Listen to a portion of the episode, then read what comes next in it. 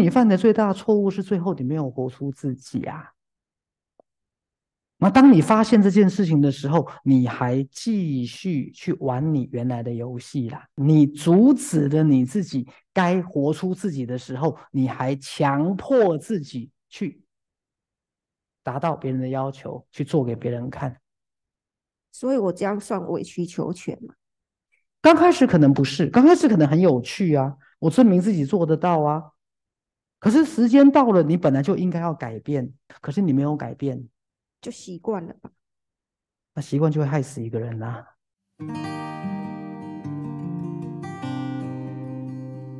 今天哈，我这样讲，不是你该怎么做，是你有没有想改变？我一直很想改变。你有没有真的很想改变？你看，我可以，我我看我天主教，我可以放掉我的宗教，去烧香拜拜，然后去让公婆肯定我，有没有？各位还会沾沾自喜哦！你看，我是一个好媳妇，我达到别人的要求，我有做给别人看，然后大家都觉得你很棒，有没有？各位有没有？这这个这个是会上瘾的哦，这个是会会得到很多的称赞的哦。对，然后会觉得自己好像很棒，有没有？你到底是在讲中文，还是给我讲哪一国的语言？我一直很想改变，我不相信自己可以真的改变。就很冲突啊！你就那种，你根本不相信你可以改变，你根本不相信，你根本不相信你可以改变，你不相信你自己可以改变，最好别人帮你改变，听懂了吗？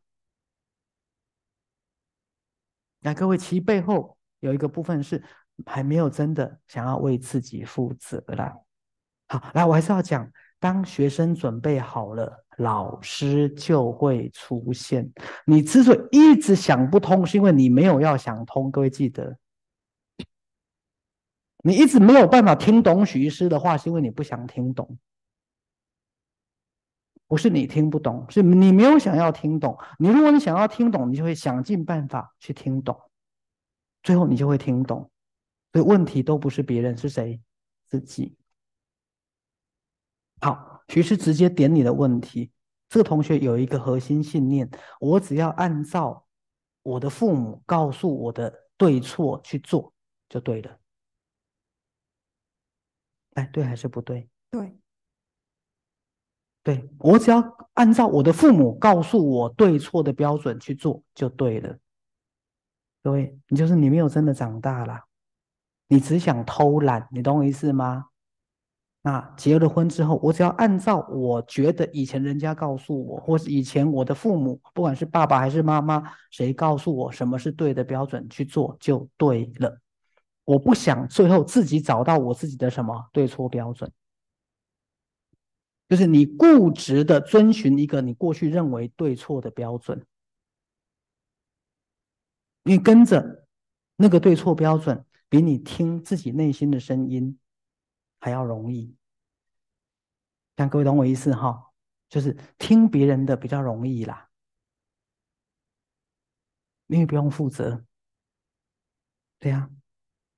好，如果你真的打算开始为自己负责，你就可以开始走出一条新的道路。我不再想要遵循过去的我认为的那个简单的对错标准了，但是你必须下这个决心，各位。好，你们自己本身必须下这个决心，因为内我没有办办法帮你下这个决心，懂我意思吗？如果内我可以帮你下这个决心，那还要你干什么？对，我的意思是说，银行很多钱呐，你也要去跟银行借钱才会有钱呐。因为我爱、智慧、慈悲、创造力、喜悦跟神通都有啊，你要愿意呀，他才会给你啊。他愿意改变，改变什么？我要不要开始听我内心的冲动跟声音了？来，各位，你们都要做这个决定。我从今天开始，我要不要开始听我内心的直觉跟声音？好，如果你一直要被头脑的对错标准一直带走，那没办法，听懂了吗？好，很多人都被这里害了。你愿不愿意听内心的直觉跟冲动？你愿不愿意？还是你一直都要回到你的头脑的对跟错？你只想听头脑的声音？对，头脑常常很多声音呢。刚讲不想为自己负责啊。对，听父母的比较容易呀。好，各位知道吗？之前有一个什么韩国的统一教有没有？统一教，好，你们知道统一教最有名的是什么吗？所有他的信徒只要还没有结婚的，就是教主帮你配对。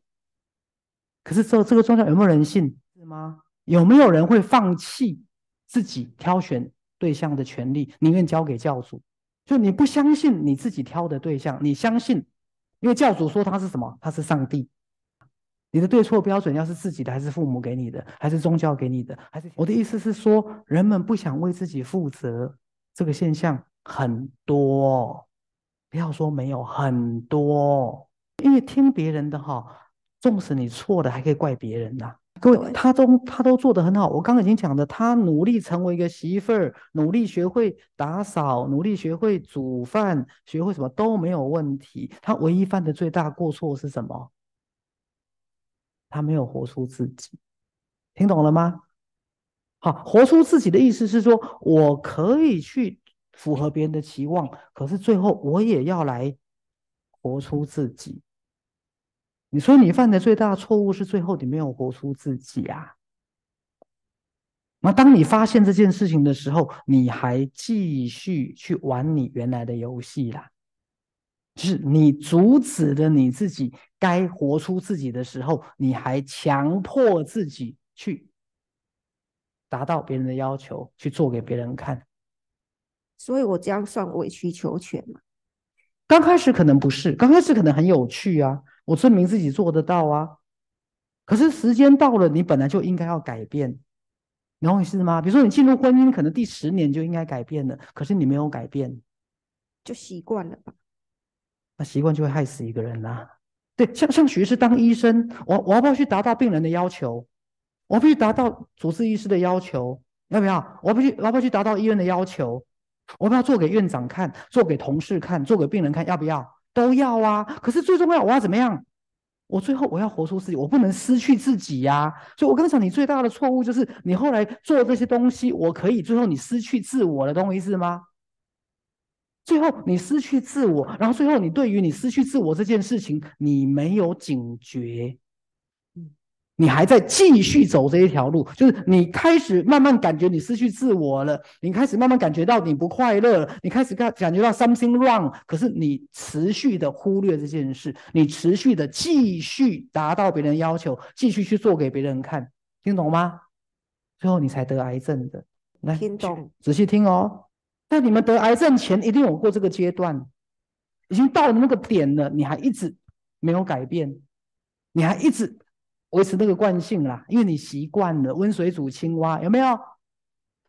你拒绝听内心的声音，应该改变，应该改变，应该不能这样，不能这样，不能这样。你拒绝听这个声音，或是这个声音一直在，可是你是忽略它。好了，那不知道改变了吗？我知道我要改变，可是我我我也知道我要改变，就一直继续下去啊。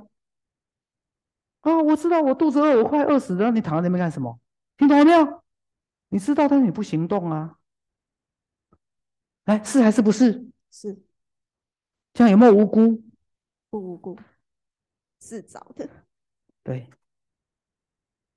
来，许师没有讲错哈，你这辈子没有这样被了解过，对不对？没有这样被剖析过，对不对？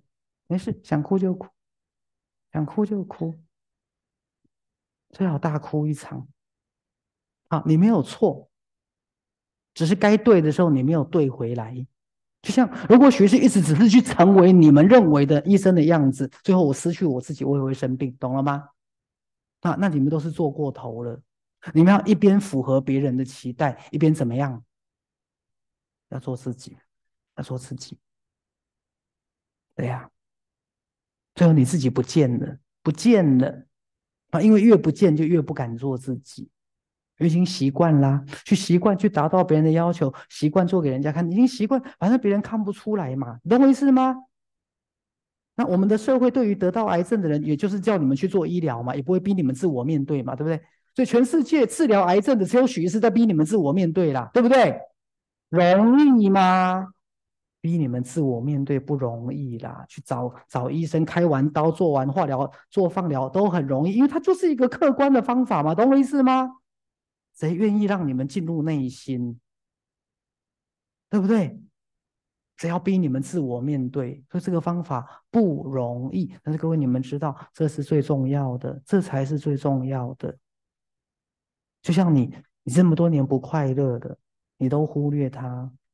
你都忽略他了，你还一直沾沾自喜，觉得自己公婆对你很好，所以各位，对你不好才好，对你不好，你还会比较快醒过来，懂我意思吗？好，就像那时候我一直在想赛斯一句话，他说：“你们不要以为死后上天堂、进极乐世界很好，赛斯说下地狱的比较好，真的。”在《灵魂永生》里面，赛斯提到这一段呢。我告诉大家为什么？因为天堂、地狱都是什么幻象？那天堂就是一个你会继续一直想待里面、不想离开的幻象。那你到了地狱，因为很恐怖、很害怕，你就会觉得怎么样？想赶快离开，你就马上会想起来赛斯说的：“哦，我创造我自己的实相，所以这个是幻象。”我你就离开了，然后你就回到你本来的状态，懂了没有？那一旦你进了天堂，就麻烦了。为什么？就不想离开，你就不知道那叫做幻象，你就一直沉溺在里面，然后甚至该下一次要轮回了，你又不想离开，听懂了没有？所以反而下地狱的比较早醒过来。哎，你没有受很多苦，你就不会想要改变。对，为什么？所以为什么你今天要来？因为你生病啦。今天如果你没有生病，你会来吗？你会想改变吗？不会。各位，这是身体。给我们的贡献，来鼓掌一下。对，谢谢身体让你得癌症，谢谢身体让你受苦，你就会想要怎么样改变？来，懂了没有？谢谢身体让我生病，谢谢身体让我得癌症。因为如果没有这样，我还不会想改变，明白了吗？所以要不要感谢身体？懂了没有？看这个东西，你们如除非在赛斯心法里面，你外面怎么讲都听不懂。人家怎么会懂嘛？就像这个同学也是一样，他今天如果不是因为三个癌症，他不会坐在这里，他不会觉得自己都活错了，懂我意思吗？你会一直错下去。那因为你得癌症，你不喜欢得癌症，因为你得癌症会痛苦，对不对？你要做治疗，你很不舒服，所以你就要去问为什么？那为什么得癌症是你的事还是医生的事？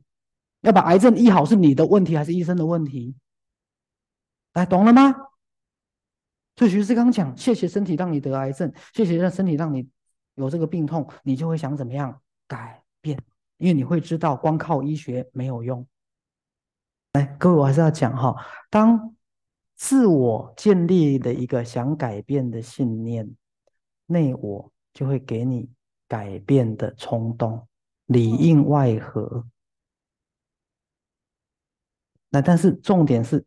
问题是出在我们不信任我们自己，所以你的问题不在于你如何改变，是你想找一个外在的标准的方法来改变，而不是听自己内心的声音，懂了吗？来，什么叫改变？我想改变，这里就会给你 signal，它的过程是这样子，就是你要先。告诉自己你想改变，你的心灵就会给你讯息，就会给你声音，就会给你冲动。它是一个自然而然的过程，跟外在没有关系。我在打破各位所有的限制哦，徐师在想一个海阔天空，懂我意思吗？来，徐师还是要讲，我们都被谁限制住？自己记得，我们都被我们的。大脑跟思想限制住，记得哦。好，这是我们最大的框架。